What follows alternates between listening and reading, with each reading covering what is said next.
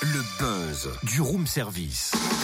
Le buzz du room service. Coup de projecteur sur un talent, un événement, une personnalité de Bourgogne-Franche-Comté. Ouais, c'est vrai que c'était hier, la journée du compliment, Cynthia, mais vu que c'est le dernier jour de la semaine, je t'ai préparé une petite surprise culinaire. Regarde, un soufflé au fromage. Mmh, trop bon, mais pourquoi une telle attention? Bah, le buzz, voyons, regarde, j'ai quelque chose écrit là sur le sur mon soufflé.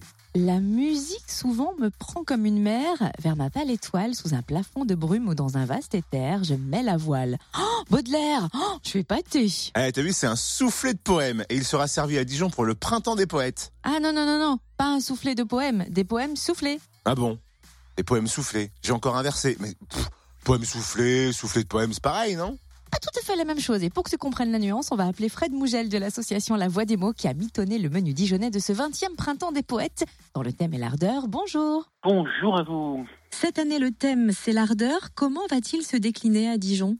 Alors il va se décliner de vraiment beaucoup beaucoup de façons. Il y aura par exemple des poèmes qui seront soufflés à l'oreille des personnes et des gens, notamment au marché de Dijon, au musée des Beaux-Arts, au musée de la ville bourguignonne, au musée archéologique, dans les bibliothèques, dans les écoles élémentaires, dans les cinémas, etc. etc. Beaucoup de temps fort pour cette 20e édition, notamment le premier marché de la poésie à Dijon. Comment va-t-il se dérouler? Alors oui, c'est vraiment une, un, un- un très bel événement parce que, comme vous l'avez dit, c'est le premier marché de la poésie à Dijon. L'idée, c'est de faire venir tous les éditeurs de Bourgogne-Franche-Comté, les éditeurs de poésie, et des auteurs, chacun au moins un auteur, sur une journée entière, le samedi 10 mars, de 10h à 18h, où il y aura des rencontres, des lectures, des dédicaces, euh, cabinet de poésie générale, c'est-à-dire de la poésie de rue. Et ça, c'est vraiment un événement, un vrai temps fort pendant le marché. On a aussi parlé tout à l'heure des poèmes soufflés, mais il y aura aussi des poèmes affichés. Où, par exemple? Alors partout en ville. Tout simplement, euh, tous les magasins, euh, il y a beaucoup beaucoup de magasins qui participent à l'opération. Il y a au moins 300 magasins qui participent et qui auront euh, des affiches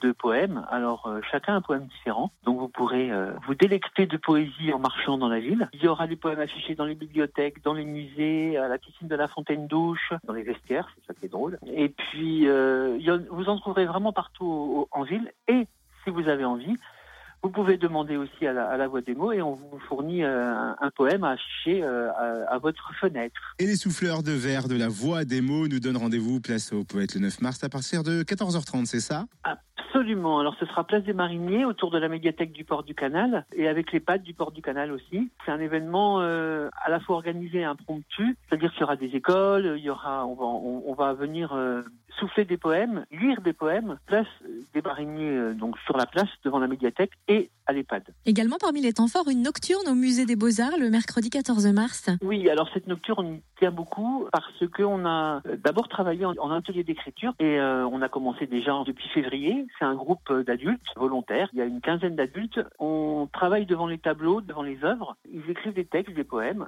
Et puis euh, l'idée, c'est que pendant cette nocturne, le 14 mars, on déambule en lisant les poèmes écrits pendant les ateliers, mais aussi avec les médiatrices qui vont nous expliquer exactement ce que c'est euh, chaque chaque œuvre ou chaque tableau. Autre moment sympathique et convivial, quel que soit notre âge, c'est le goûter poétique qui aura lieu le samedi 17 mars à la bibliothèque du centre-ville. Oui, ça c'est c'est un- une chose qu'on renouvelle cette année parce que ça avait vraiment bien marché l'an dernier. Et l'idée c'est qu'on met des titres de poèmes dans un chapeau-poème, un chapeau à poème. Et puis les enfants et aussi leurs parents tirent un, un poème de leur choix comme ça. Et puis nous on leur lit. Et puis petit à petit l'échange se fait et euh, on demande demande euh, si euh, les enfants ou les parents ont envie de réciter un poème, de dire un poème ou de lire un poème. À noter aussi des rencontres lecture, des exilés poétiques les 15 et 16 mars à la maison Rhénanie Palatina. C'est une carte blanche à Sofr- Sofronieva, qui est une poète bulgare vivant à Berlin. Euh, L'idée, c'est que pendant deux jours, on va recevoir, enfin même pendant trois jours, on va recevoir euh, ces trois poètes, Elzbieta Sofronieva, José Oliver et Martina Skalova, pour une rencontre euh,